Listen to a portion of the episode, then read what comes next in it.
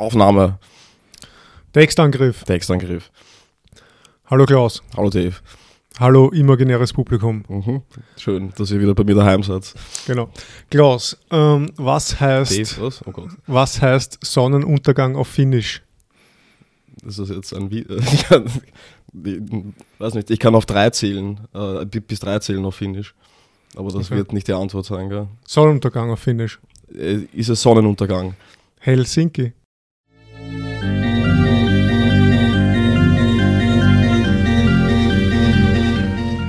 Und damit sind wir beim Kern der epikureischen Philosophie angelangt. Lust-Unlust-Bilanz oder? so ähnlich. Nein. Okay.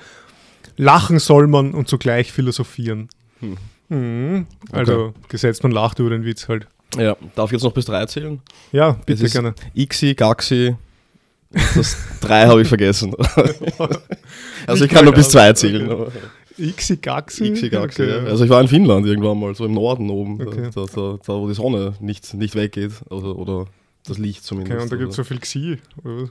Ja, also anscheinend hätten dort, auch, dort hätten noch Fische sein sollen. Also wir waren bei so einem Fisch, Fischteich und Mhm. der, der Mann, der uns das erklärt hat, hat uns so eine riesige Karte mit Fischen gezeigt und wir haben keinen einzigen Fisch gefangen. Also dort, ja. Okay, ja. Fische sind ja auch äh, bei Epikur an prominenter Stelle vertreten, Ja. In, in einer etwas unglücklichen Aufzählung, aber Mhm. dazu werden wir vielleicht eh noch kommen. Ja, Epikur war ja der Held äh, der Fischer damals. Also nein, das war Jesus. Das-. Okay, ähm, nein, Epikur, bisschen historischer Kontext ja, bitte. zum Einordnen, Ja, sehr Ja. gern. vor allem im Vergleich zu Jesus. Mhm. Also, falls wer noch nicht mitbekommen hat, wir reden heute über Epikur und die epikureische Ethik Mhm. und insbesondere äh, über einen Brief, nämlich den, wie, der Brief an seinen Freund Menoi, Menoikeus. Oder? Genau, ja. Menoikeus oder so. Menoi, Menoikeus. ich glaube Eu, Menoikeus. Menoikeus, okay. Ja, Weil O- Eu ist, glaube ich, O oder OI. Ja, ja, Eu ist ja. Ja, Genau. Menoikeus. Das, das ist eigentlich ein, ein ziemlich Name für eine Eu-Punkband, Ja. oder? Also, Eupoloi gibt es ja. Mhm, ne? Oder Eukalyptus, davon hast du auch mal erzählt. Ja. genau. Na gut. genau. Und dieser Brief ist mehr oder weniger die, der, der, die hauptsächliche Textgrundlage, die wir heute haben, wenn wir uns auf irgendwas über die epikureische Philosophie informieren wollen. Ja. Und diese epikureische Schule damals, die entstand zeitgleich zur stoischen Schule, äh, kennen wir vielleicht vom letzten Podcast. Kennen wir. Ja. Und Epikur kam irgendwann so um 341 vor unserer Zeitrechnung auf die Welt und starb 271 vor unserer Zeitrechnung. Nach wäre org. Ja, genau. Er wurde 550 Jahre. Ja, und diese epikureische Schule nannte man auch Kepos. Kepos deswegen, weil er, der Epikur, sich oft im Garten aufhielt mit seinen Schülerinnen und Schülern. Mhm. Ja, und wirklich mit seinen Schülerinnen. Also das ist Ja. kein Gendern, da waren auch Frauen erlaubt. Absolut. Ausländer, Frauen und Sklaven zugelassen. Genau. Im Gegensatz zur, zu den anderen. Ja, also die Minderheiten quasi. Genau, eingesammelte. Nutzbar, zu einem Schwert geschmiedet. Der Stromberg äh, würde, hat, hat einmal das weibliche Geschlecht äh, und die Ausländer als Minderheit bezeichnet. Okay. Ähm, lustigerweise, also ich glaube, wenn man sich so die stoische Philosophie und die epikureische Philosophie so von der Entfernung betrachtet, denkt man schnell einmal, ah, die Stoiker, das sind diese hölzernen Gliedermänner, die Steifen und was ich alles, das sind so vernunftzentriert und die Epikur-Anhängerschaft ist eher so ein Hippie-Volk. Mhm. Und lustigerweise, zumindest habe ich das vom, vom Russell, der diese Geschichte des Abendlandes verfasst hat, von dem habe ich äh, vernommen, dass es eigentlich umgekehrt ist, also dass die stoische Philosophie sehr flexibel ist und offen war zu, für Veränderungen Mhm. und weitaus toleranter eben gegenüber Ver Veränderungen. Und die epikureische Philosophie, bzw. die Schule, damals relativ eng und dogmatisch und fast schon fundamentalistisch war. Also Ja, weil es nur diesen Epikur gab, oder? Genau. Ne? und es war auch äh, sehr reglementiert, also laut dem Russell hat man da wirklich ein Glaubensbekenntnis äh, abzulegen gehabt, Mhm. wenn man da bei diesem Kepos, wenn man da im Garten mitspielen durfte. Also, Und, und äh, sie mussten irgendwelche Glaubenssätze auswendig lernen, glaube ich. Also, mhm. ja. Und die, es, die wurden dann in irgendeiner Vatikanbibliothek gefunden, habe ich gelesen. So ein paar davon. genau, ja. Und es hat sich irgendwie über die Jahrhunderte auch nie wirklich verändert. Aber das kann auch daran liegen, die stoische Philosophie ist ja äh, aufgenommen worden, also sich bei den Römern und so, und das hat, das hat sich ja jahrelang Mhm, irgendwie schon, ja. modifiziert und Verschiedene Vertreter. Die war, wieder, genau, also, die war eigentlich immer irgendwie im Hintergrund da und die epikureische Philosophie nicht, weil der Epikur und seine ganze Lehre eigentlich immer so als Lüstlings- und Wüstlingsphilosophie eingegangen ist. Ja, und gerade im katholischen Mittelalter wollte man halt mit dem auch überhaupt nichts zu tun haben. Da war dann vielleicht die stoische Lehre mit dem nicht, vernünftiger Enthaltsamkeit, Frommigkeit oder so irgendwie äh, näher. Wahr, wahrhafte Gottesfurcht und so. Mhm. Und Epikur mit seinem, mit seinem Hedonismus, also das, Hm. das wird heute auch noch Thema sein, der, quasi die Hedone, die Lust im Mittelpunkt seiner Ethik. Hm. Das ist dann der, der gerade im katholischen Glauben halt auch wahrscheinlich eher verdächtig. Stimmt. Und ja, also zum Epikur selber, der hat mit 14 begonnen, sich mit der Philosophie zu beschäftigen und mit 18 kam er nach Athen, also relativ jung. Er litt sein Leben lang an, an schlechten Gesundheitszustand. Hm. Irgendwie auch fast schon sowas wie eine notwendige Bedingung, um ein großer Philosoph zu werden. Schon, oder? So eine schlechte physische Konstitution. und ja, also wie gesagt, er ging als Wüstling und Lüstling in die Philosophiegeschichte ein, aber wie man heute eigentlich sagen müsste, fälschlicherweise. Denn, ich meine, das, woher man das weiß, weiß ich nicht, vielleicht gibt es so ein Epikur-Video oder so, aber er hat angeblich immer nur einfache Bohnengerichte zu sich genommen. Und er hat recht enthaltsam ge äh, gelebt, hat nur gelegentlich einen Becher Wein getrunken. Hm. Ja, also alles andere als die Mönche vom Die, Mittelalter. Äh, hm, ja. Die, hatten, ja, hm. die haben sich ja genähert. Also dieses Bier, das war ja eigentlich Mhm. das Bier von heute. Das war ja irgendwie mehr so ein, mehr so ein Müsli oder sowas, ich weiß nicht. ja, ja, und auch so eine, so eine Gewährleistung, dass man nicht äh, Wahnsinnig wird. Also, also ja. wahnsinnig Das ja. auch, ja. dass man nicht wahnsinnig und krank wird. Hm. Ähm, Epikur habe sich fürsorglich um seine Familie und Freunde gekümmert. Ja. Seine Sklaven durften an philosophischen Diskussionen teilnehmen. Aha. Das war das auch arg. Und ein bisschen Doppelmoral vielleicht, in seinem Testament war ihre Freilassung vermerkt. Also quasi bis zu seinem Tod haben sie schon für ihn hakeln müssen, aber nachher. dann, naja. bitte. ja, ja, ihr seid frei. Ja, das ist der gute alte Epikur. Und wie gesagt, jetzt äh, beschäftigen wir uns mit dem Brief an Meneukeus. Kann man sich relativ schnell im Internet durchlesen. Das sind nur ein paar Seiten. Ich glaube, A4 sind es wahrscheinlich drei Seiten oder so, also sehr Mhm. kurz. Kann man jetzt mal auf Pause drücken, sich den durchlesen und dann, Sollte man schnell mal machen, ja. genau. Ja, willst du mal starten? Ja, also ich meine, so gute Gründe für eine Lektüre und Besprechung des Textes habe ich dieses Mal eher wenige, weil, ja, also ich, keine Ahnung, mit der Stoa einfach wesentlich mehr Berührungspunkte hatte in meinem Leben, glaube ich, als, als mit Epikur jetzt, aber ähm, du hast es eh schon gesagt, im, in diesem Reklam-Büchlein sind das fünf Seiten, also, oder fünfeinhalb, also es ist wirklich schnell zu lesen und es gibt ein paar coole Punkte, über die wir jetzt sicher dann im Folgenden sprechen werden und ja, einen Satz hatte ich tatsächlich so äh, an meiner Pinnwand, da habe ich ein paar Sätze gesammelt und dieses Lebe im Verborgenen habe ich mir raufgedingt. Wobei du ja meintest, dass du das gar nicht gefunden hättest bei ihm oder Ja, irgendwann Im Brief so. von ist Nein, nein, genau, da ist es nicht drin. Ja, ich habe es auch so irgendwie nicht wirklich gefunden. Ja. Ja, ja ich habe auch ein bisschen durchgeblättert, dieses Reklambüchlein. Aber, Aber war das nicht Decado auch irgendwie, der das gesagt hat? ja, also zumindest laut diesem, laut diesem äh, Geschichte der antiken Philosophie oder antike Mhm. Philosophie von Masek, Michael Masek, Mhm. da wird es ihm zugeschrieben. Ja, Also ich vielleicht kann uns ja ein Hörer oder eine Hörerin dann in einen Leserbrief die Textstelle zukommen lassen. Ja, natürlich. Also wir haben halt keine Adressen, keine Nachnamen und so weiter. Lebe im Verborgenen, Oder einfach eine an- Anmerkung. äh, einfach an den Garten senden. Ja, genau. Ein ja. Kepos. genau. Äh, Also ich habe ich, irgendwann mal äh, hat es mich ja geritten, einen, einen, mir einen Twitter-Account zuzulegen, weil ich Oh. dachte, damit an irgendwelche Zeitungs, an leihende Zeitungsartikel von verschiedenen Zeitungen zu kommen Mhm. und nicht so das alles selbst durchsehen zu müssen. Und mein Twitter-Account hieß im Verborgenen. und ich habe auch nie irgendwas gepostet und das wäre, aber ich meine, ich habe jetzt eh schon zehn Jahre nicht mehr, ah, zehn Jahre, nein, also einige Jahre nicht mehr drauf geschaut. Naja, ja, Okay, ja. toll. ja. Das sind schon interessante Punkte zu Epikur. Ja. Wie hat er eigentlich sein Twitter-Verhalten? Ja, also der, der hat sicher, also ich meine, als so halber Sektenführer oder so, Mhm. als charismatischer Anführer einer eigenen Schule und Lehre, wieder Mhm. also zeitgemäßes Twitter, also ein, zwei, weiß nicht, keine Ahnung, Tauben oder Er hatte auch einige Sentenzen, ähm, kann man sich schon auch, also man kann übrigens äh, sich auch das käuflich erwerben, so ein Reklamheft, das kostet nur 6 Euro, Epikur-Briefe, Sprüche, Werkfragmente und da gibt es ja oft so Einzeiler und Zweizeiler drinnen, die sich ja eigentlich für Twitter eignen würden. Aha. Könnte man so eine Epikur-Identität Stimmt. Und, Eine und dann einfach nur seine, seine, seine, seine Sinnsprüche raushauen. Mhm. So. Hm, Ja. Gut. Also wenn man mal Fahrt ist oder so. Gut, das ist ein gutes Stichwort, um, um jetzt den Text zu beginnen. Wenn, eine wenn, Fahrt wenn ist, mal Fahrt ist. Kann man den Brief an Neukus lesen. Genau, ja. Also ja, mein erster Punkt ist eh gleich der erste Satz, also und oder äh, der Anfang des Briefs.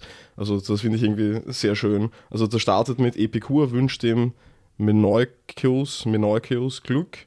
Und dann geht's los, weder soll, wer noch ein Jüngling ist, zögern zu philosophieren, noch soll, wer schon greis geworden ist, ermatten im Philosophieren.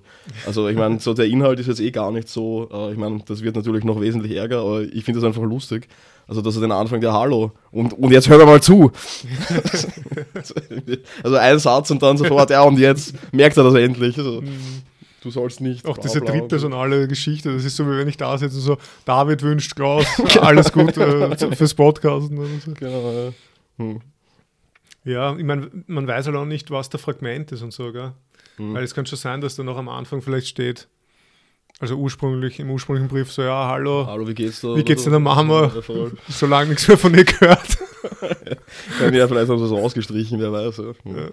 ja, ja, ja.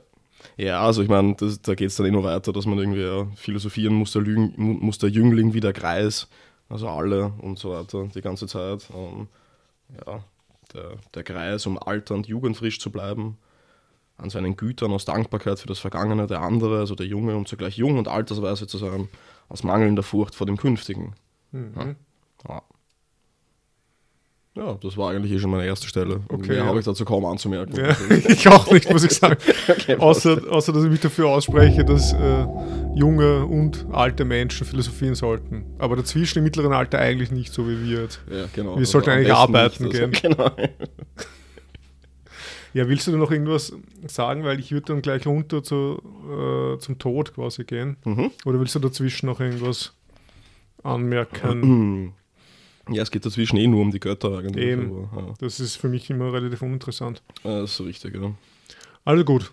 Dann Mhm. erzähl- Wobei ja Epikur anscheinend, also so, äh, hm, also so zumindest dahingehend gegen, gegen die Götter gewesen ist. Also er meinte, sie leben in irgendwelchen Zwischenwelten und was wir Menschen tun, das geht sie nichts an. Also die sind irgendwie relativ irrelevant so Mhm. Ja. für das Leben der Menschen auf der Erde. So. Mhm. ja. Ich habe das auch mal gehört, aber ich weiß nicht, ob ich jetzt Epikur mit Heraklit verwechsel. Mhm. Der, diesen Spruch, äh, wenn die Pferde Götter hätten, würden sie wie Pferde aussehen. Ah, ja, also so eine ja, ja. frühe Projektionstheorie, so dass, Feuerbauch-Shit. ja, genau, Mhm. dass wir Menschen quasi unsere eigene Gestalt irgendwo in den Himmel rein projizieren und dann die Götter nach unserem Ebenbild schaffen und eben nicht umgekehrt, dass uns Mhm. Irgendein. Gott geschaffen hat. Aber ich weiß nicht, ob das Epikur oder Heraklit war, aber ich wenn es, falls es Epikur nicht gewesen sein sollte, ist auch wurscht, aber das, das ist seine, seine Stoßrichtung Ja, irgendwie. ja, also ja, so, eine, ja. so eine sehr diesseitsgewandte Philosophie. Mhm. Und die Götter gehen uns eigentlich nichts an, ja. Mhm. Und insofern, äh, so ähnlich ist dann eben auch sein Verhältnis zum Tod beschaffen. Das ist ziemlich labernd. Also das hat mich ziemlich herbieren, dass ich das zum Ja. ersten Mal gehört habe. Das finde ich auch, ja. Und deswegen lese ich das mal vor. Ja, unbedingt. Gewöhne dich ferner daran zu glauben, der Tod sei nichts, was uns betrifft. Denn alles Gute und Schlimme ist nur in der Empfindung gegeben, der Tod aber die Vernichtung der Empfindung. Daher macht die richtige Erkenntnis, der Tod sei nichts, was uns betrifft, die Sterblichkeit des Lebens erst genussfähig, weil sie nicht eine unendliche Zeit hinzufügt, sondern die Sehnsucht nach der Unsterblichkeit von uns nimmt. Denn es gibt nichts Schreckliches im Leben für den, der im vollen Sinne erfasst hat, dass nichts Schreckliches im Nichtleben liegt. Und dann habe ich ein bisschen was ausgelassen und dann schreibt er, das Schauererregendste aller Übel, der Tod, betrifft uns überhaupt nicht. Wenn wir sind, ist der Tod nicht da. Wenn der Tod da ist, sind wir nicht. Er betrifft also weder die Lebenden noch die Gestorbenen, da er für die einen nicht da ist, die anderen aber nicht mehr für ihn da sind. Ja, das ist schon irgendwie so eine säkulare, atheistische Variante eines metaphysischen Trosts Ja, oder so. absolut, würde ich auch sagen. Ja. Also auf dem, auf dem Sterbebett liegend kann man sich das zu Gemüte führen, wenn man Mhm. irgendwie fühlt, schwach zu werden und, und, und sich wieder den Dingen zuzuwenden, die, die man sein Leben lang von sich gestoßen hat. Also irgendwelche Gottesgestalten. Hm. Ja, und es ist auch irgendwie, es, ist irgend, es liegt irgendwie so auf der Hand, also so, dass, dass, dass quasi unser Verhältnis zum Tod und auch unsere Angst davor, dass das so durch die Empfindung vermittelt ist. Aber wenn wir tot sind, empfinden wir ja nichts. Äh, äh, Also das ist irgendwie so eingängig plausibel, dass man fast nichts dagegen sagen kann. Es ist nur so, dass man sich halt denkt, ja, das ist halt auf einer theoretischen Ebene Mhm. einsichtig, aber praktisch hat man halt trotzdem Schiss davor. Ja. äh, Aber auf so einer rein, ja, theoretischen Überzeugungsebene muss ich sagen, ja, total eigentlich, wa- warum, warum haben wir eigentlich Angst? Weil mhm. wir sind eh nicht mehr, wenn der Tod da ist. Und, äh, äh. ja. Ja, ich- also ich habe es irgendwie in, in, in diesen Büchlein nochmal nachgelesen und scheinbar, also auch jetzt abseits davon, da ist natürlich die Quintessenz des Ganzen drinnen, nennt er vier Gründe für die Todesangst des Menschen. Also irgendwie, dass der Tod schmerzhaft sei, dass äh, er unheimlich sei, also weil wir dann nichts mehr empfinden würden. Also die Wahrnehmung oder die Empfindung ist bei ihm ziemlich wichtig, glaube ich. Also Mhm. ich meine, ähm, ja, könnte man wohl als, als Sensualist beschreiben oder so. Also, Ja, und dann ähm, die Angst vor dem Leben danach wäre die dritt, also der dritte Grund für die Todesangst. mhm. Und der vierte Grund wäre, dass der Tod die Möglichkeit beendet, glücklich zu sein. Mhm. Und seine Argumente dagegen sind im Endeffekt, also er, er leugnet eine Unsterblichkeit, äh, eine Unsterblichkeit der Seele. Also die Seele ist genauso sterblich wie der Körper. Deshalb sind 1 bis 3 wurscht, also schmerzhaft. Das ist wahrscheinlich jedes, was, was du Mhm. vorher gesagt hast, unheimlich, nichts mehr zu empfinden, ist auch irrelevant. Leben danach gibt es keins. Und dass der Tod die Möglichkeit beendet, glücklich zu sein, das führt uns dann eh zu dem, was dann irgendwie später kommen wird. Also irgendwie sagt, glaube ich, dass ähm, Glücksempfinden nicht, nicht durch die Dauer, also das war eh auch schon vorher, also dass man äh, nicht das Glück in der Dauer suchen sollte, sondern in der Intensität. Das ist Mhm. relevant. Also Qualität und Intensität und nicht irgendwie Quantität und Dauer Mhm. oder sowas. Ja, total. Und ähm, man kann auch noch in, in anderen Schriften quasi von ihm das auch ein bisschen nachlesen. Also es gibt ja diese Epikursweisungen, Mhm. die, die auch im Reklamheftel drin sind. Und weiß nicht, hast du das von dem gerade zitiert, diese Ängste? Oder ist das auch da Mm, drinnen? Oder weißt? Mm, Na, das, das habe ich aus diesem, aus, aus, aus, aus diesem Geschichte der antiken Ah, Philosophie. also okay, gut. Ja, auf jeden Fall aus diesen Epikus-Weisungen, was eben so kleinere Sentenzen und quasi Aphorismen oder so sind, die Mhm. auch angeblich von Epikur sind. Da kommt dann auch raus, dass quasi der, die, die Kehrseite von dieser äh, von diesem Verhältnis zum Tod, nämlich dass man das eigentlich gar nicht so ernst nehmen sollte oder dass man gar nicht so Angst davor braucht. Die Kehrseite von dieser Einsicht ist ja eine, eine lebensbejahende Haltung. Mhm. Oder dass man quasi umso mehr das Diesseits Ja. äh, lustvoll annimmt oder so Mhm. und genießt. Ja. Aus so, der Endlichkeit geboren Mhm, auch. Also genau. das ist nicht so. so eine Carpe Diem-Geschichte vielleicht. Ja. Und äh, da schreibt er dann, geboren sind wir nur einmal. Zweimal ist es nicht möglich, geboren zu werden. Notwendig ist es, die Ewigkeit hindurch nicht mehr zu sein. Du aber bist nicht Herr des morgigen Tages und schiebst dennoch das Erfreuliche auf. Das Leben geht unter Zaudern verloren und jeder einzelne von uns stirbt in seiner Unrast. Hm. Also quasi, also irgendwie so, ja, man sollte halt einfach nicht ständig das, die, die erfreulichen und schönen Dinge auf morgen verschieben Hm. und, Unra und, und so in, in Unrast Zukunftsgebunden existieren. Genau, sondern so, geboren sind nur einmal und dann, Mhm. dass man sich das so gewahr wird einmal. Und eben, wie du sagst, aus, aus dieser Ähnlichkeit heraus, weiß ich nicht, versucht, sich mehr auf, auf, auf, auf den Augenblick einzulassen oder so, Mhm. oder ja, Ja, ja, ja. Intensiver, intensiver zu leben. Ja, interessant ist auch dann, was dann weiterkommt irgendwie. Also, dass es irgendwie, dass der schwätzt, der sagt, also irgendwie, ja, bla bla. Also, das, ich habe Angst vor dem Tod und, aber genauso der, der sagt, ja, der, der, der Tod ist ein Übel oder auch das Leben ist ein Übel und es wäre besser, nicht geboren zu sein oder so. Mhm. Und seine Antwort darauf ist eigentlich relativ leibend, weil er dann einfach sagt, ja, okay, dann mach halt. Also es steht eh frei, dich zu Mhm. töten, sozusagen. Also in keinster Weise so eine Art Selbstmordverbot oder so. Und Ja, ja. äh, und mich hat das auch ein bisschen erinnert an diese, also das ist in, ähm, hm, im zweiten Band von Die Welt aus Wille und Vorstellung über, die, über die Unzerstörbarkeit, des, also über den Tod und die Unzerstörbarkeit des Wesens oder so Des irgendwie ist das. Wesens, ja. Und da ist es ja auch, also das Argument von Schopenhauer ist da, glaube ich, dass ja, wieso haben wir Angst davor, dass wir nachher nicht mehr sind, Mhm. wenn wir vorher ja auch nicht waren. Also Ja, das ist irgendwie so nachher nicht zu sein, ist genauso wie vorher nicht gewesen zu sein. Mhm. Also wo ist da jetzt das Problem an der Sache? Ey, man Also muss ich sich quasi nur daran erinnern, war es arg vor der Geburt? Ja, genau. Nein, ja, dann wird es dann auch nicht so arg sein. Stimmt. Und nichts darüber weiß. Hm. Ja, ja, ich glaube, also hatte er nicht sogar den Epikur erwähnt? Ja, er, er, er erwähnt ihn hundertprozentig. Ja, also irgendwann mal. Ja. Ja, sehr fein. Ja, gehen wir weiter. Ja, absolut. Aber das war eh auch mein zweiter Punkt eigentlich. Genau. Ja, ja, das wird sich überkreuzen, weil Mhm, man, das ist, genau. wie gesagt, nicht so ein langer Text. Ja, ja, ja. ja ich habe mir da, ähm, was ich noch interessant finde an dem Ganzen, ich glaube, es kommt zweimal vor, zumindest in diesem Brief. Also so am Anfang, wozu ich dich beständig mahne, dies tue und überein. Bla bla bla. Und dann weiter auch. Und wer nun mahnt, der Jüngling solle von vollendet leben, der Kreis vollendet scheiden. Der ist naiv, nicht nur wegen der Annehmlichkeit des Lebens, sondern auch, weil das, weil das Einüben des vollkommenen Lebens und des vollkommenen Sterbens ein und dasselbe ist.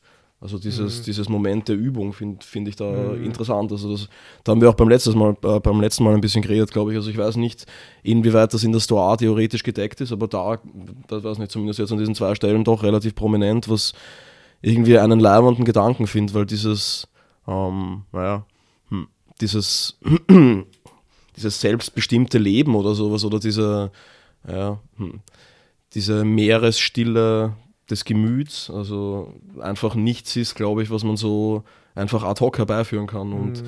was auch bei Epikur ein bisschen sympathischer ist, dass es, dass, dass es nichts Allgemeines ist oder so, oder nichts, das irgendwie durch eine Norm der Gesellschaft zu erreichen ist, sondern was jeder für sich alleine entdecken muss und das einfach so eine Art von, ja, von Einsichtscharakter mit sich bringt, was voraussetzt, dass man einige Erfahrungen gemacht hat und eben dahingehend sich dann selbst getestet hat, ob einem das jetzt genug Lust gebracht hat, aber auch gleichzeitig nicht zu viel Lust gebracht hat. Und ja, also so eine Art Übungscharakter des Ganzen, also dass man da, dahingehend ein besserer Mensch wird, weniger belästigt zu werden von allem. Also, und, ja.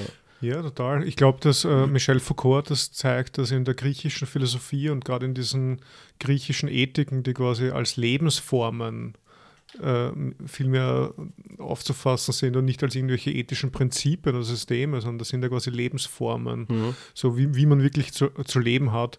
Und äh, Foucault hat irgendwie aufgearbeitet, dass es in dieser griechischen Philosophie oft um Askesis gegangen ist und Askesis eben als, also Askese nicht als äh, Verzicht oder sowas, was dann quasi durchs Christentum reinkommen ist, sondern eher als Übung. Mhm. Ja, und, okay. und dass das quasi, dass diese, das, der Ethos oder die, die ethische Lebensweise durch, durch, E- durch Übung stattfindet. Ja? Und dass man da, da das, ich meine, das geht dann auch alles so vielleicht ein bisschen in die aristotelische Philosophie rein, die ja noch die, die, sagen wir mal, die komplexeste Ethik ist, die wir irgendwie heute haben, so von den Griechen. Und da ist ja der Habitus und die Haltung und die Übung und das Ganze total zentral. Also da, so, sowas, so, diese Tugenden wie Tapferkeit und so, das sind alles Ergebnis von Übungen, von Mhm. Eintrainieren. Das muss man jahrelang, muss man danach handeln quasi und nicht einfach nur drüber nachdenken und, sie, und sich so eine Haltung schaffen. Und wenn wir jetzt in der Stoa und auch bei Epikur sind, da ist ja zum Beispiel die Autarkie wichtig und auch die, also die Unabhängigkeit. Die, nein, nicht, nicht die, die, sagen wir, die Selbstgenügsamkeit so, Mhm.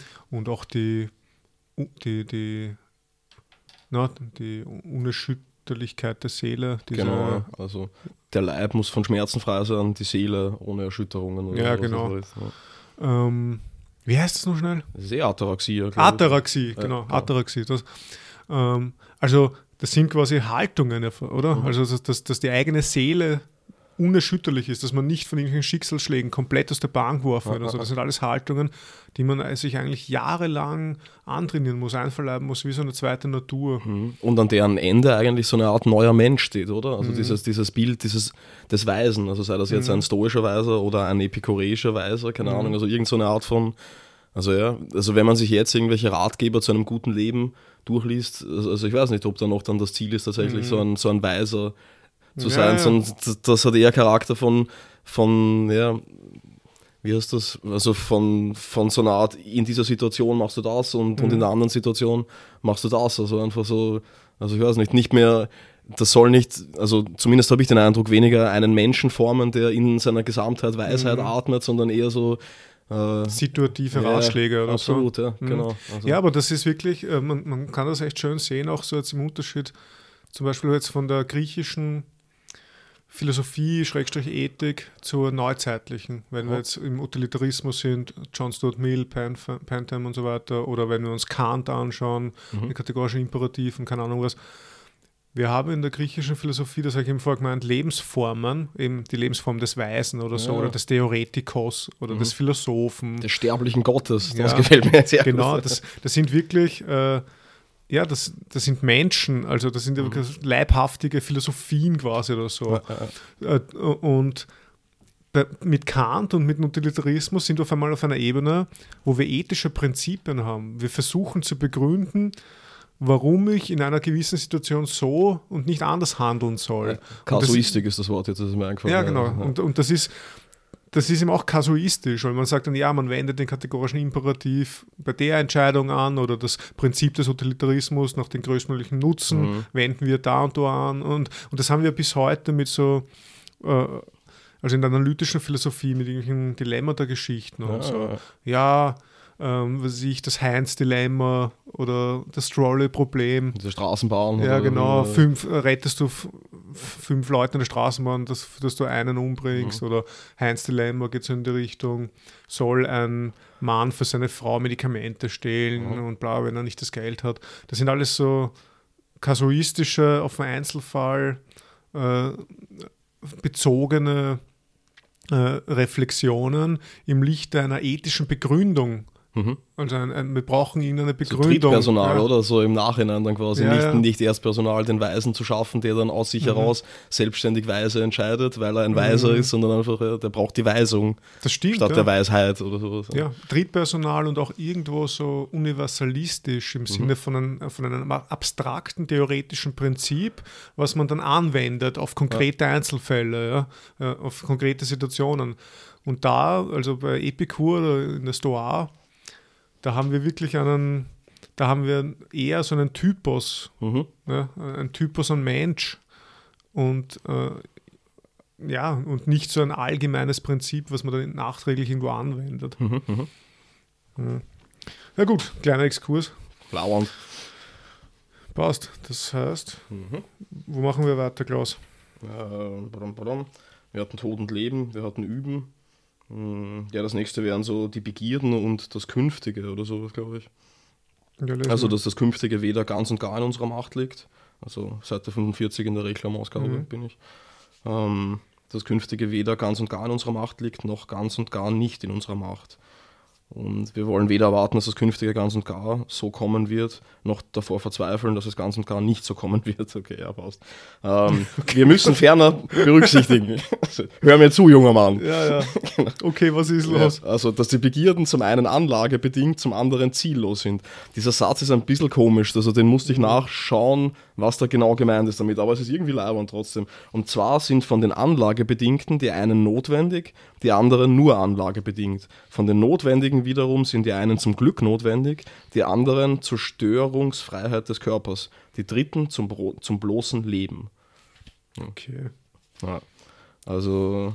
das ist eine arge Klassifizierung. Ja, also ich, ich ähm, ja, es ist aus, der, aus dem kalten Feuer der Sekundärliteratur geborgen. Ja. Ähm. Helle und Sekundärliteratur. okay. Also ist es scheinbar, dass er unterscheidet, wobei sich das nicht ganz mit dem Text deckt, meines Erachtens, aber ich bleibe mal da, weil das verständlicher ist. Ähm, also Typen von Begierden unterscheidet er zwischen natürlich und notwendig, also sowas wie Schmerzbefreiung, Essen und Kleidung, das ist in, in jedem Fall legitim meint Epikur nach der Meinung von Masek. Ähm, mhm. Nummer zwei, sie sind natürlich und nicht notwendig. Also sowas wie einmal an einer kostbaren Tafel sitzen.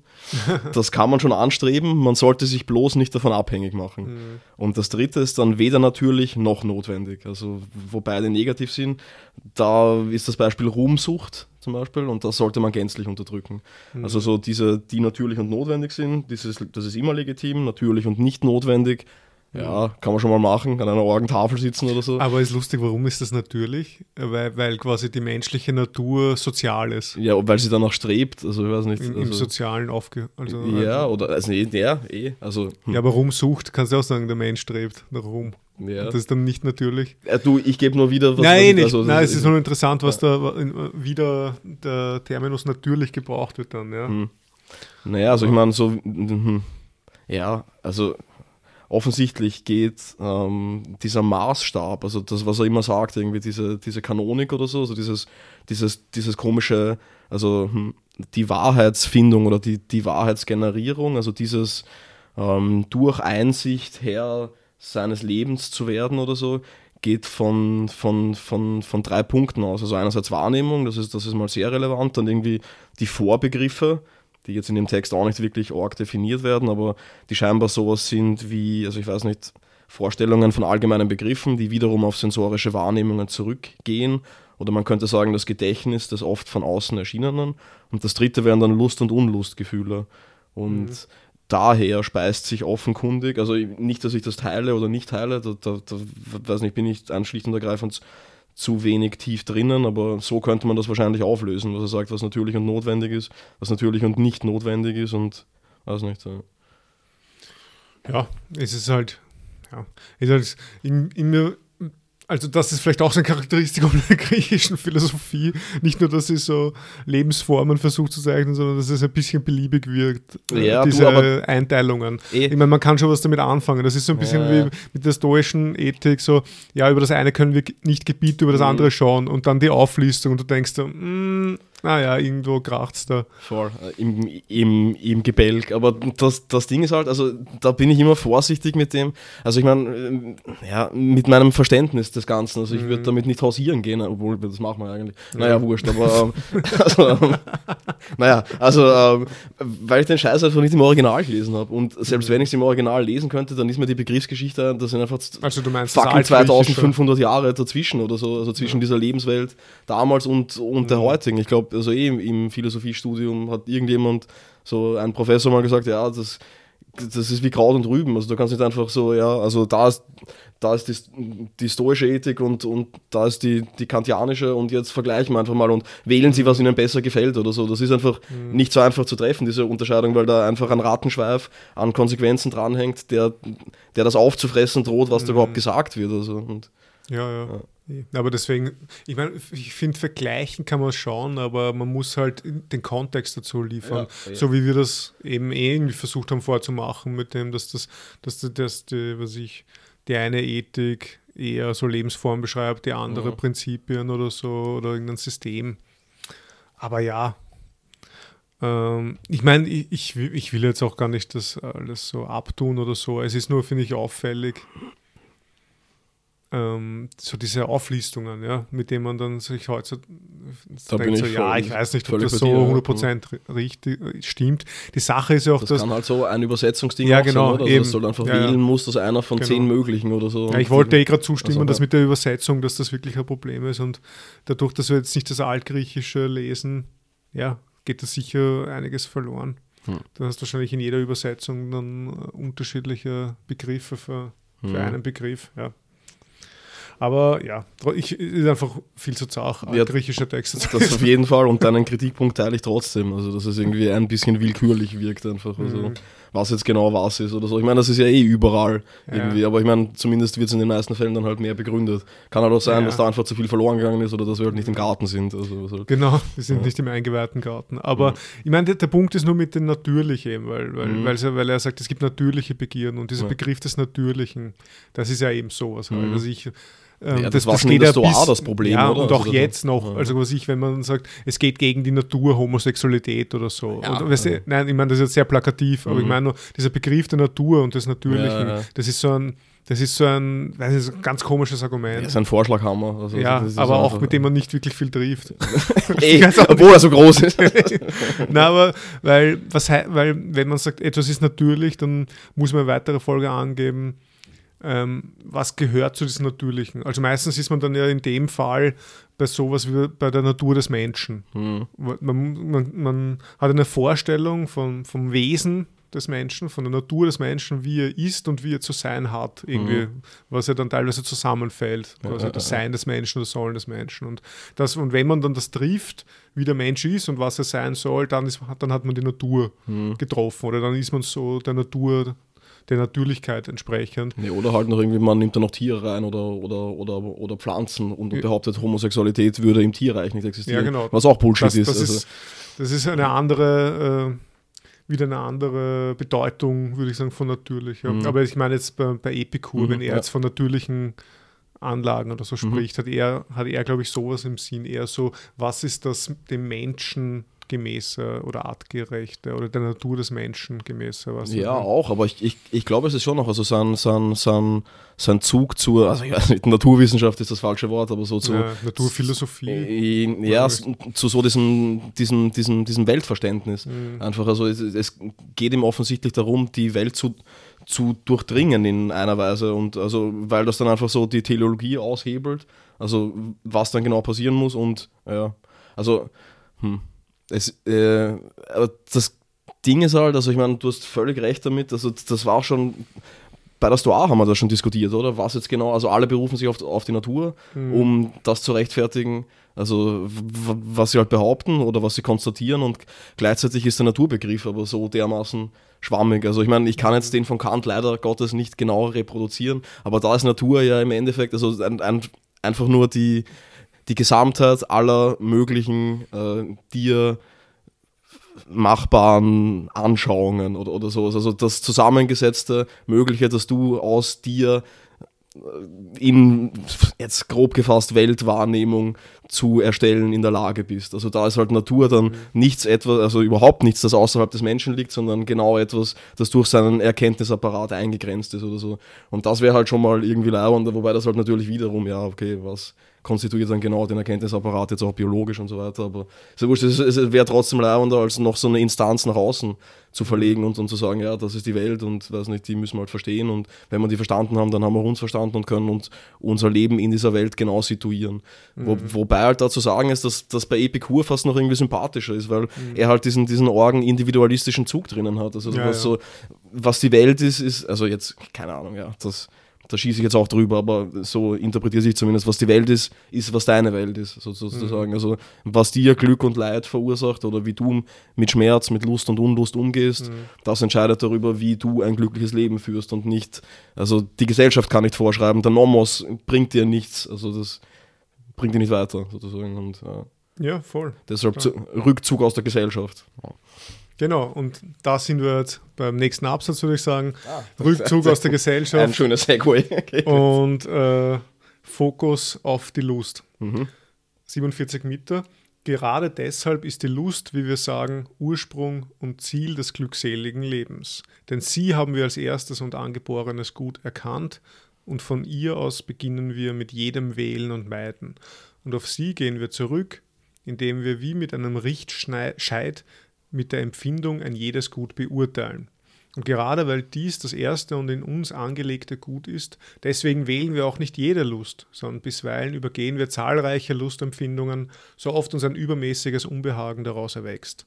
Sogar zahlreiche Schmerzen halten wir für wichtiger als Lustempfindungen, wenn uns eine größere Lust darauf folgt, dass wir lange Zeit die Schmerzen ertragen haben. Also sehr interessant, wir haben da irgendwie sehr ähnlich zur, zur Stoa, zur stoischen Ethik, ähm, das glückselige Leben als Ziel. Ja. Also wir sind hier wieder mitten im Eudaimonismus, in der Mhm. eudaemonistischen Ethik quasi, wo, wo Glück, ein glückseliges Leben äh, ja eigentlich der, das Ziel ist. Und aber quasi eine ganz andere, äh, sagen wir mal, andere Ausgangsvoraussetzung Ja, als in der Stoa, weil, weil da wird die Lust als Mittel Mhm. zum, für ein glückseliges Leben äh, betrachtet. In der Stoa ist die Lust ein Hindernis Ja, ja, ja, für ein glückseliges Sie ist Leben. sogar nicht natürlich, glaube ich, wirst du das Mhm. genannt. Also Pathos, also die, die Gefühlsregung ist nicht, ist nicht der Natur angemessen. Und, äh, Genau, ja. Und hier also ist er meint tatsächlich, ja, und es ist auch irgendwie, also ich weiß nicht, das, ja, keine Ahnung, klingt für mich in, intuitiv richtiger. Also das auszuklammern ist halt einfach irgendwie schon ein bisschen verwegen. Also bei aller Sympathie für die Stoa, aber ja. ja, echt lustig, oder? Also jetzt gerade, wo wir über den Natur- und Natürlichkeitsbegriff gesprochen haben, oder? Mhm. Hier ist die Lust natürlich. Und ein gutes Management, sagen wir mal, Ja, oder ein gutes ja, Verhältnis ja. zur Lust verhilft uns zur Glückseligkeit. Mhm. Stoa ist die, ist die Lust unnatürlich und eigentlich sollte man sie überwinden oder verwinden. Mhm. Ja, ja. und nur Vernunft konzentrieren. aber, aber dennoch ist quasi das Glück und das glückselige Leben irgendwo äh, der Maßstab. Ja. Hm. Ja, und es ist auch lauernd, dass irgendwie, also diese, ähm, also diese Lustempfindung irgendwie was total Basales ist, aber gleichzeitig, ähm, also der Schmerz oder die Unlust sozusagen nichts ist, dass man, dass man generell verwerfen sollte, weil mhm. das ja auch also zu höherem also ich meine Vorfreude einfach, mhm. oder? Also das ist ja auch eine Art von Schmerz, die aber zu er erhöhter Lust führt oder mhm. sowas. Und ähm, und auch leibend finde ich daran, dass, das, äh, dass diese Beurteilung dessen, was, was gerade gut ist und was nicht gut ist oder was lustvoll ist und was der Lust abträglich ist, wechseln kann. Also dass mhm. das nicht festgeschrieben ist, sondern dass es ja. so, also, also ich weiß nicht, vielleicht situativ oder vielleicht individuell im Mindesten ähm, unterschiedlich ist und ja, dass es da dieses vergleichende Messen irgendwie braucht. Mhm. Ja. Ja, und auch interessant, was auch damit zusammenhängt, eben mit diesem Vergleich und mit dem Messen, ist, dass es ja irgendwie eine, dass es eine qualitative Herangehensweise an Lust ist und keine quantitative. Das hast du vorher schon irgendwie andeutet, vor 20 Minuten oder so, mhm. dass es quasi nicht darum geht, um so eine hedonistische Lustmaximierung ja, ja. rein von der Quantität her, mhm. so, so, so, viel wie möglich Lust ständig anhäufen, sondern dass man ähm, um, um um der, weiß nicht, qualitativ höherwertiger, höherwertigen Lusterfahrungen, also um deren Willen nimmt man auch Schmerz und Unlust in Kauf. Mhm. Also was ich, ich, ich ähm, weiß ich nicht, äh, Doktorarbeit ja, ist mit sehr viel Unlust verbunden. also, also, also 300 Seiten schreiben, u viel Schmerzen, u viel Unlust. Aber das, wenn man dann wirklich das fertig hat und dann hat man so ein Buch in der Hand, sein eigenes oder so, dann ist das eine qualitativ total hohe Lusterfahrung, würde ich mhm. mal sagen. Also zumindest für mich. Und und ja, das ist eben nicht so ein Vulgärhedonismus oder mhm. so. Ja, so also ja, wie es man ihm fälschlicherweise vorgeworfen hat. Genau, das, das wollte ich gerade sagen, das hast du angesprochen, ja, also dass dieser Lüstling oder Wüstling mhm. oder so. Also ich meine, hm, in, in, dem Text findet sich eher, also ich meine, wichtig ist auf jeden Fall dieses, die instrumentelle Handhabe der Lust, also dass, dass ich damit umgehe und dass es dann auch, also er, er schreibt irgendwo, dass es äh, besser ist, also hm, wenn man Hunger hat, dann schmeckt einfach jede Suppe und jedes scheiß Brot und jede, jedes Glas äh, Wasser, wenn du Durst hast, ist halt mhm. einfach leiernd. Und alles, was darüber hinausgeht, schwächt eigentlich, also es ist so eine Art Lustökonomie, oder? Also mhm. es wird dann einfach immer schwächer, ja. je höher es darüber hinausgeht. Mhm. Deswegen sollte man sich darin trainieren, schon mit Suppe, Wasser und Brot sein Auslangen zu finden oder sowas. Und mhm. ja, halt ab und zu, was weiß ich, die, da kommen wir dann vielleicht eh zu den Fischen sozusagen, aber ähm, ja, damit sein Auslangen zu finden, weil das gerade dazu dient, ähm, diese, diese, diese Schmerzfreiheit des Körpers und diese, diese Seelenruhe des Gemüts oder so herzustellen. Also dazu ist einfach ein, ein gewisses Maß an Bedürfnisbefriedigung notwendig. Und mhm. das jetzt komplett abzuschreiben, wie es vielleicht die Stoa in einer, in einer, mhm. ja, in einer vielleicht etwas Hanebü, also nein, es ist ja nicht, aber halt in einer Holzhammer, Holzschnittartigen mhm. Darstellung eher angeregt hat, wird halt dem weniger zuträglich sein, tatsächlich mhm. dann. So, ich meine, das steigert ja nur die Lust im Endeffekt, wenn, wenn du dir die Dinge verwehrst. Hingegen, mhm. wenn du sie dir in einem geringen Maße erfüllst, sozusagen, dann, dann schwächst du damit halt die größenwahnsinnigen Triebe des Ganzen ab, mhm. irgendwie. Also, wenn, das ist eh klar, wenn ich eine Suppe gegessen habe, dann, dann will ich jetzt nicht drei Packerl Halloumi essen. Also, mhm. und, äh, Voll. Hingegen ja. habe ich die Suppe nicht gegessen, dann wache ich mitten in der Nacht auf und brate den Halloumi. Also. Mhm. Ja, total, ja. Ich weiß nicht, ob ich das letztes Mal das erwähnt habe mit diesem kontranaturalistischen Fehlschluss mm. in der stoischen Ethik. So dass oh. die stoische Ethik irgendwie so am, an, an, jetzt sind wir wieder an der Natur des Menschen ja. vorbeizielt quasi, weil sie die Bedürfnisse, die Leidenschaften, die Gefühle und die Affekte, eben diese ganze Lust-Unlust-Dimension so kategorisch ablehnt und mhm. abwertet, geht sie an, am Menschen vorbei quasi ja. und ist deswegen sozusagen so ein kontranaturalistischer ja. Ethik. Da gibt es einen, einen wunderschönen Schopenhauer-Satz dazu. Also Ede sagt, also dieser hölzerne Gliedermann, mhm. das, das ist eh genau die eine Stelle. Also dass dieser stoische Weise einfach eine Person ist, die man sich nicht vergegenwärtigen kann, mhm. die man sich nicht richtig vorstellen kann. Also mhm. der bleibt immer so ein Idealtyp, mit dem man nichts anzufangen weiß, mhm. letzten Endes. Also und wenn man den sehen würde, also dann, ich weiß nicht, wäre ja auch sauzart mit so einer Person zu interagieren letzten Endes, oder? Also ich ja, meine, was willst du denn, also ja. Total. zuschauen, vielleicht noch nacheifern oder so und beobachten, aber irgendwie in Interaktion treten ist halt schon sehr zart. Also wenn ich mir da eine Zigarette anrauche, während wir reden, dann mhm. ernte ich abschätzige Blicke mit Sicherheit. Also, Total. Mhm. Na gut, willst du die nächste Stelle vorlesen? Aha. Ah, ja.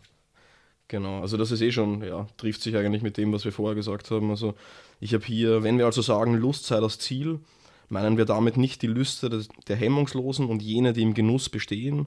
Ähm, Mhm. Wie einige, die dies nicht kennen und nicht eingestehen oder böswillig auffassen, annehmen, sondern weder Schmerz im Körper noch Erschütterung in der Seele zu empfinden. Also diese Minimallustbefriedigung oder sowas. denn, nicht Trink, ähm, denn nicht Trinkgelage und aneinandergereihte Umzüge, auch nicht das Genießen von Knaben und Frauen, von Fischen und von allem Übrigen, was eine aufwendige Tafel bietet, äh, erzeugen das lustvolle Leben, sondern ein nüchterner Verstand, der die Gründe für jedes Wählen und Meiden aufspürt und die bloßen Vermutungen vertreibt, von denen die häufigste Erschütterung auf die Seele übergreift. Ja, also ich meine, diese Aufzählung ist tatsächlich ein, ein bisschen seltsam, oder? Also entweder will er das alles essen Knaben und Frauen. Voll, oder er, er will Sex haben mit allem, aber dann sind die Fische da irgendwie auch, also Ja. weiß nicht. Mhm. Naja, Essen und Sex, ich meine, kann Ja, an einer Tafel. Also was ist das? Also was ist in, ja, ja, aber was ist in diesem Garten dann? Also Ja, ja, keine Fische. Das sind nur so Hummus und Falafel. Hummus Falafel, ja, und Unmengen an Sex. Ja, aber ich meine, ich glaube, dass diese Symposien schon hardcore waren damals. Hm. Aber ich meine, er schreibt halt, es geht eben, eben in der epikureischen Ethik nicht darum, ja. Hm. Also nicht die Lüste der Hemmungslosen. Es geht eher darum, wirklich keinen Schmerz im Körper zu haben und seine Seele nicht zu erschüttern, wo Ja. wir bei der Ataraxia wären. Voll, ne? Der, dem stoischen Ideal, also sehr ähnlich wieder, Mhm, so eine Parallele. Und Nur halt, ja, also Ataraxia statt Apatheia oder sowas. Also genau, nicht- die also Apatheia wird gestrichen, ja, Ja, diese genau, also Leidenschaftslosigkeit. Ganz genau, sondern halt so die Meeresstille des Gemüts. Und Mhm. also das ist ein total schönes Wort, die Meeresstille des Gemüts, weil das also eben Weil ich habe das erfunden. Genau, nein, nein, aber, aber also das ist eh die gängige Übersetzung, glaube ich. Aber es ist irgendwie ähm, die, also das setzt ja einen Sturm voraus, der vorher tobte, oder? Also das Meer ist ja nur ruhig, wenn es vorher abgegangen ist, sozusagen. Mhm. Ja. Und, ja. Ja, der stoischerweise, den kann man sich nicht anders denken als zuvor auf E in einer, bei einer Party tanzend. Und am nächsten Tag ist er dann der hölzerne Gliedermann. Ja, aber das ja, nicht bewegen kann und so. Dergleichen. Ähm, ja, ich genau. Ich würde jetzt noch ganz kurz noch gleich weiterlesen direkt. Mhm. Für all dies, also am Ende von diesem Absatz, den du vorgelesen hast, ähm, wie, kommt schon ein bisschen raus, es geht darum, vernünftig zu wählen ja, und zu meiden. Für all dies ist die Einsicht Ursprung und höchstes Gut. Daher ist die Einsicht sogar wertvoller als die Philosophie. Ihr entstammen alle übrigen Tugenden, weil sie lehrt, dass es nicht möglich ist, lustvoll zu leben, ohne einsichtsvoll, vollkommen und gerecht zu leben. Ebenso wenig einsichtsvoll, vollkommen und gerecht zu leben, ohne lustvoll zu leben.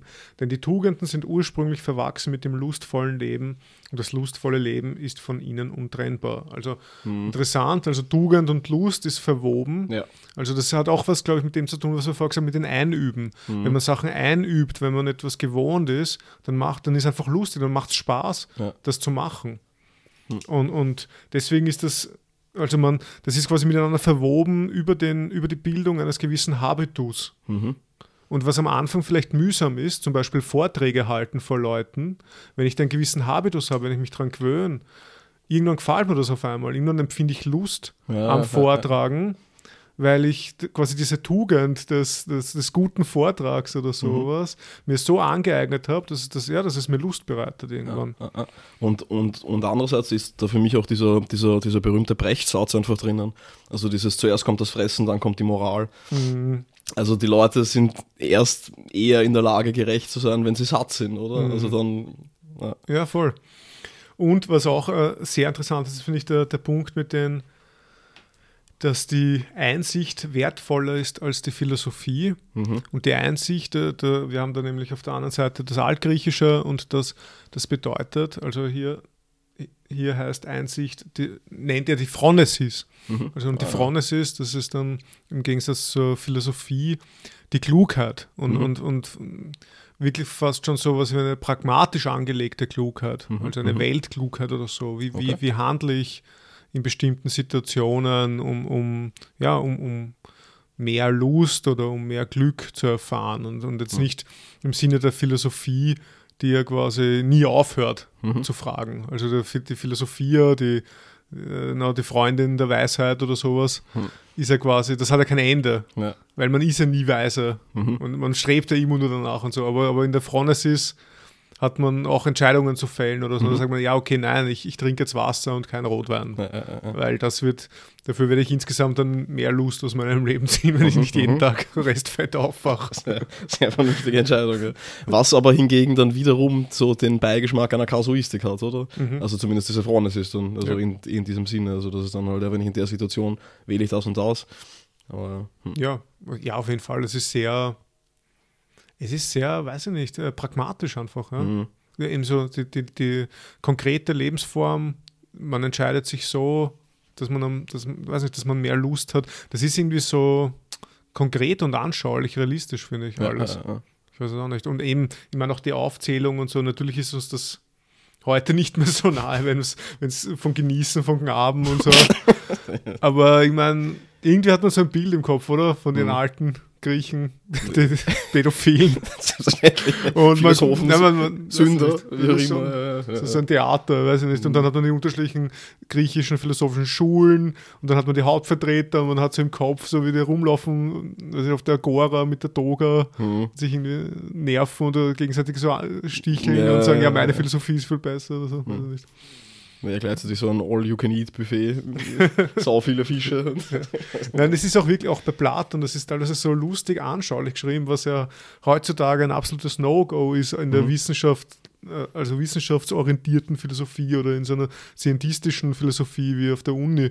Das ist ja ein absolutes No-Go, so wie Platon zum Beispiel schreibt. Also nicht nur, dass es in Dialogen ist, was das schon viel theatralischer macht oder Ja, ja. dramatischer, sondern auch der, das ist eine, eine, eine, eine total kontextuelle Philosophie oder so. Also es wird einmal seitenlang ein Kontext aufgemacht. Mhm. Wel- Welche Figuren sind da? Also beim, ist, beim Eh Symposium. beim Gastmahl, oder? Ja, Ja, eh beim genau. Gastmahl. Ja. Da wird beschrieben, dass der Sokrates zu spät, um 5 Uhr in der Früh oder so, kommt er zum Symposium, wo schon fast alle eingeschlafen sind oder so. Da kommt er zu spät und dann wachen die so halb auf, so im Dämmerzustand, weil sie schon weiß nicht, Wein und keine Ahnung was getrunken haben. Das ist wahrscheinlich auch eine Strategie, die Diskussionen zu gewinnen, oder? Ja, also, genau. schon, schon halb am Einpennen sind. Eh, dann na, und, das, und das Geile ist dann, dass, da, dass die dann draufkommen, so, hey, was könnten wir jetzt noch machen? Es ist so eine Party halt, so, wenn irgendwer kommt, so, Ja, mach die hm, was machen wir jetzt? Na, und dann sagen so, ja, hey, na, ich habe die urgute Idee, wir halten Reden auf Eros. Und das ist so, so, wie, so wie wir, was ich, ja, machen wir, ich weiß nicht, zocken wir noch Super Mario Tennis. oder ich weiß nicht.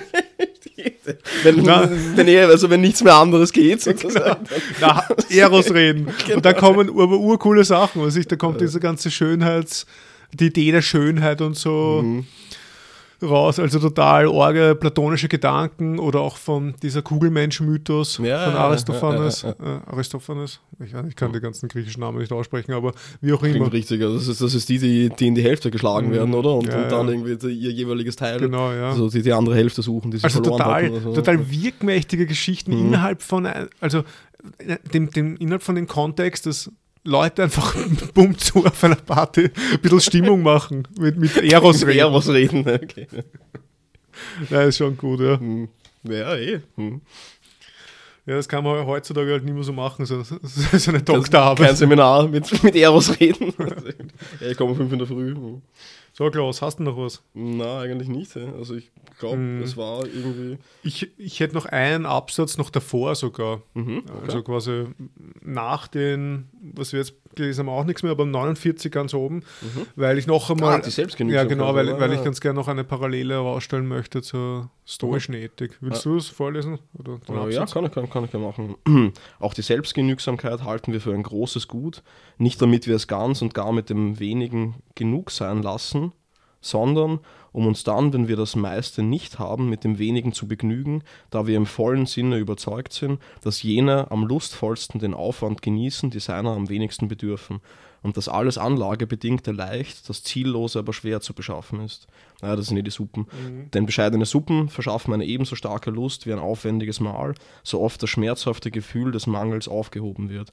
Auch Brot und Wasser spenden höchste Lust, wenn einer sie aus Mangel zu sich nimmt. Sich also zu gewöhnen an das Einfache und nicht auf, an, an einfache und nicht aufwendige Mahlzeiten, befähigt zu voller Gesundheit, macht den Menschen unbeschwert gegenüber den notwendigen Anforderungen des Lebens, stärkt unsere Verfassung, wenn wir uns in Abständen zu aufwendigen Mahlzeiten aufmachen und entlässt uns angstfrei gegenüber dem Zufall. Also ich habe mir da oben notiert Selbstgenügsamkeit und einen Pfeil Selbstpsychotechnik. Ja, ja total. Hm. So, eine, so eine psychotechnische Selbstbeeinflussung. Voll. Ja, aber auch eben wieder total spannend finde ich so mit dem, wenn man jetzt die Gegenüberstellung hat zur stoischen Ethik, mhm. auch Selbstgenügsamkeit, Autarkie, ja, auch ja, total wichtig oder mhm. eben auch mit dieser Unerschütterlichkeit der Seele. Vor allem in Bezug auf den Zweck, nämlich, dass wir angstfrei gegenüber dem Zufall sind. Ja? Also, dass wir Schicksalsschläge und was ich, irgendwelche Sachen, die uns passieren, dass wir das einfach gut wegstecken können, mhm. weil wir in uns ruhen irgendwie. Ja? Ja. Also das ist wieder so ein, so ein Ideal, wo, die, wo der epikureische Weise und der stoische Weise sich irgendwie die Hand geben. Hm. Ja, wobei als Seneca, glaube ich, also wieder, ich glaube, ich habe es eh schon mal letztes Mal erwähnt, meint, dass man die Stürme herbeisehnt, um, um sich an ihnen, also bekräftigen zu können oder, also, also ich weiß nicht, um sich an ihnen beweisen zu können.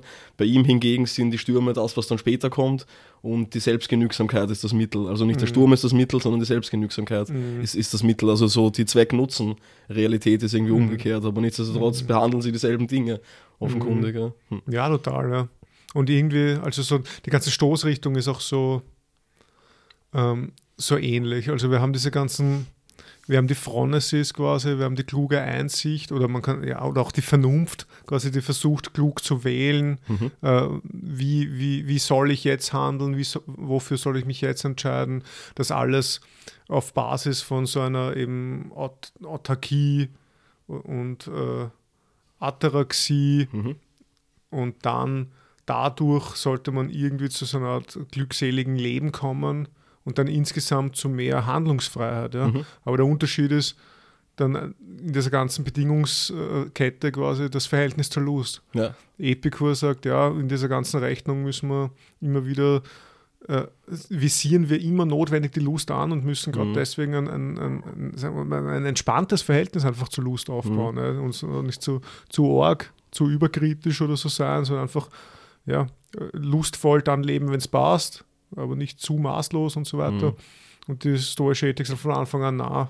Nee, so Block komplett ab. Er hat, es ist für mich sympathisch, also ich generell radikale Lösungen ziehen mich irgendwie an, aber ähm, ja, ich meine, es ist, ist, ja, es ist halt auch vermessen anzunehmen, dass, dass Lüste keinen Einfluss oder ja, auf das haben, wie ich, wie ich dann entscheide und sie zu kennen und sie in mir abschätzen zu können und ja, also eine Bilanz zu erstellen, so, so, sozusagen, was mir zuträglich und abträglich ist, in welchem Maße, was ich durch Einüben einfach lerne oder so, ist es auf jeden Fall was, was der eigenen Existenz zuträglich ist, glaube ich, und mir den Weg äh, mhm. zum Berg weisen wird, also ja. auf, auf, von dem ich dann irgendwann wieder runterkomme vielleicht. Voll. Also, Na, aber auch, aber also nicht einmal, also gebe ich dir 100% recht, aber nicht einmal so auf so einer quasi idealistisch-normativen Ebene, wo du sagst, ja, so will ich leben, ist das, finde ich, adäquat, sondern auch auf so einer deskriptiven Ebene, so wie wir es uns halt selbst einrichten als Menschen. Mhm. Also zumindest, ähm, wenn ich uns beiden anschaue, also dass wir versuchen, wir wollen schon lustvoll leben, aber auch irgendwo in, in weiß ich nicht, in so einer in so einem Maße, dass wir halt auch ja, unsere vernünftigen und nüchternen Phasen haben, wo wir dann Ziele fokussiert angehen oder so, weißt Also irgendwie, mhm.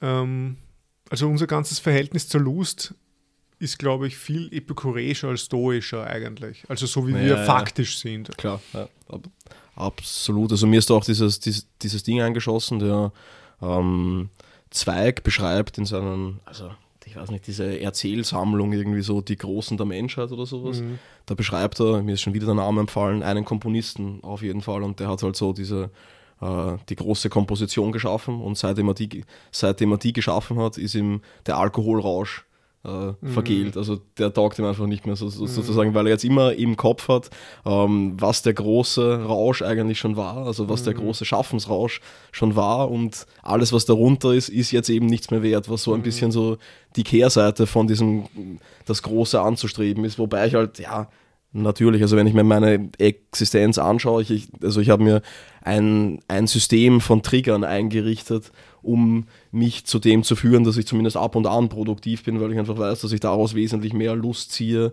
als jetzt Mhm. aus dem dauernd zu zu sein. Also, und, Ja. wo wir bei der epikureischen Psychotechnik wären. Schon, die ja. Wir, die, die wir auf uns selbst anwenden. Ja, ja, ja,